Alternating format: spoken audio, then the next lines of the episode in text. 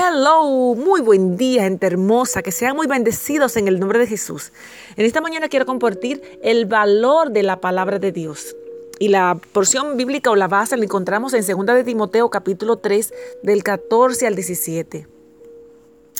Desde las primeras palabras de Génesis hasta las últimas de Apocalipsis, toda la Biblia es divinamente inspirada. Aleluya. El Todopoderoso se nos revela por medio de su palabra y Él también dice que ella es útil para enseñar, para redarguir, para corregir, para prepararnos para lo que enfrentaremos en la vida. Ningún otro libro tiene tanto valor como la, en la vida como la palabra de Dios. El Antiguo Testamento nos da a conocer la naturaleza, la voluntad y el poder de Dios. Además que sienta una base para que podamos comprender la santidad del Señor y revela la urgente necesidad que tiene esta humanidad de un Salvador. El Nuevo Testamento declara que Jesús se convirtió por su sacrificio en nuestro puente al Padre. Juan 14, 6.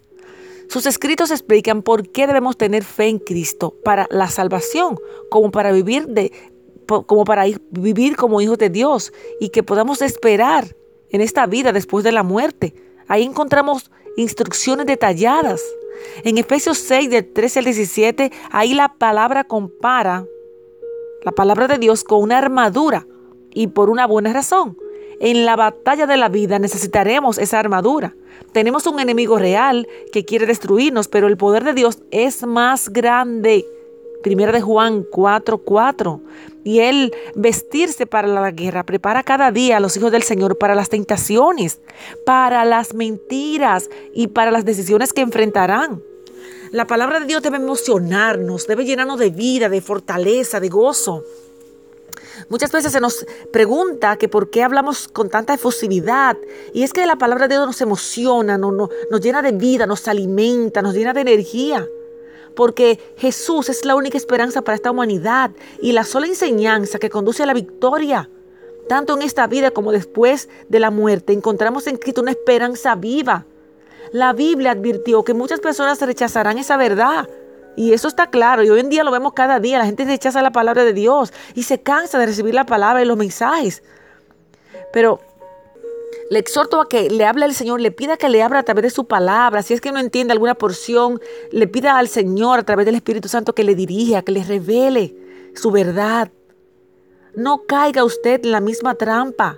Medite cada día en las Sagradas Escrituras. Necesitamos estar llenos, repletos, eh, empapados, sumergidos, que hasta soñemos con su palabra, que respiremos, que meditemos constantemente en su palabra fuente de energía y de vida, de esperanza.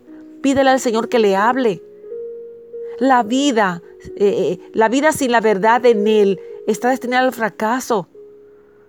No hay esperanza si no tenemos nuestra vida anclada en Jesús, en una salvación tan hermosa que Él nos ofrece. Pasaremos por esta vida sin dejar huellas y solamente para eh, crecer, reproducirnos, crecer y morir. No tenemos una esperanza de vida eterna solo en Jesús y en su palabra es que la encontramos. Te exhorto a que compartas este mensaje, que te llenes de la palabra de Dios, que te empape, que te sumerjas en él, para que sientas ese gozo, esa esperanza, aún en medio de la dificultad. Esa es nuestra fuerza. En Jesús encontramos la vida que necesitamos, el valor de la palabra de Dios.